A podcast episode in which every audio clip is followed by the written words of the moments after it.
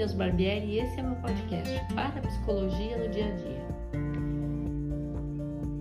Gente, o nosso subconsciente ele é profundamente marcado por programações, né? Então tem coisas que são itens de fábrica, como a gente falou nos podcasts anteriores, né? É, falando de sobrevivência.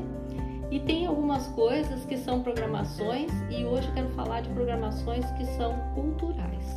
Né? O Gris ele identificou duas grandes civilizações e duas eras que, é, que muito influenciam até hoje né, grande parte da nossa história. Então, é, o assunto de hoje é civilização da abundância.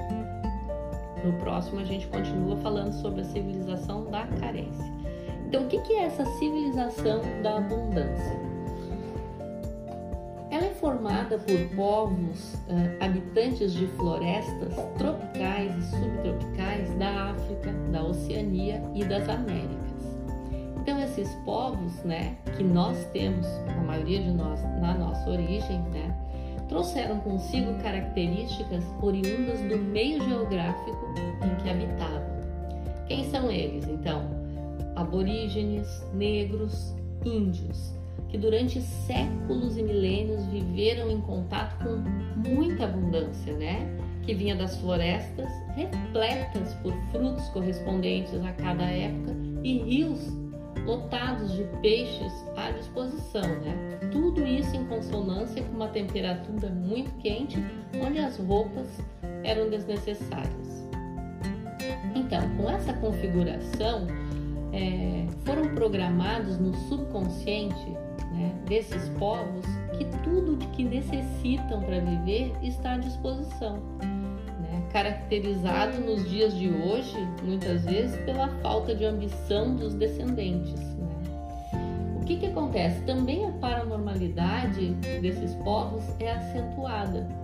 E por quê? Porque por conta da tranquilidade natural e da harmonia com a natureza, né? Que assim eles viviam. Não precisam fazer muito esforço na busca dos bens necessários para a sobrevivência.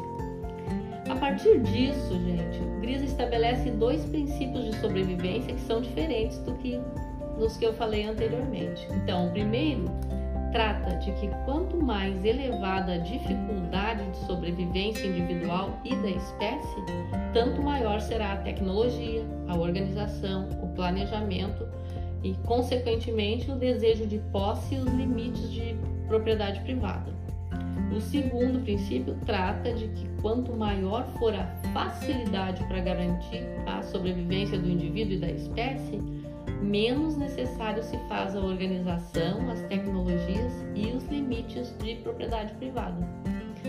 Bom, em consequência desses fatores, os habitantes da civilização da abundância desconhecem a luta árdua pela sobrevivência e, portanto, negros e índios que muitas vezes são considerados preguiçosos, né? Não é nada disso. Eles apenas, né, têm gravado em seu subconsciente uma programação de que tudo vem com um esforço mínimo. Então, segundo as pesquisas do sistema Grisa, negros e índios tinham o mesmo perfil, né? Daí a gente está falando de história aqui, né? Os negros foram considerados mais trabalha trabalhadores apenas porque desconheciam as florestas, né? E então eram capturados com facilidade, enquanto que os índios escapavam com muita facilidade porque eles conheciam a floresta como a palma da mão. E outra coisa que o Gris enfatiza é a respeito do senso comunitário, né? Que, que no, no fundo não é que tenham um senso comunitário muito grande, né? Repartem, não. São desprovidos desse senso comunitário, apenas repartem por terem programado que conseguem com facilidade. Então eu posso dividir e facilmente volta para mim, né? Já no caso das mulheres, né, elas se davam bem, em grande maioria, porque o seu trabalho nos casarões eram semelhantes aos que faziam nas tribos e aldeias. Então as mulheres não tinham problemas. Enquanto que os homens tinham como trabalho quase uma diversão, né? Porque a caça e a pesca era mais uma diversão do que um trabalho propriamente dito, né?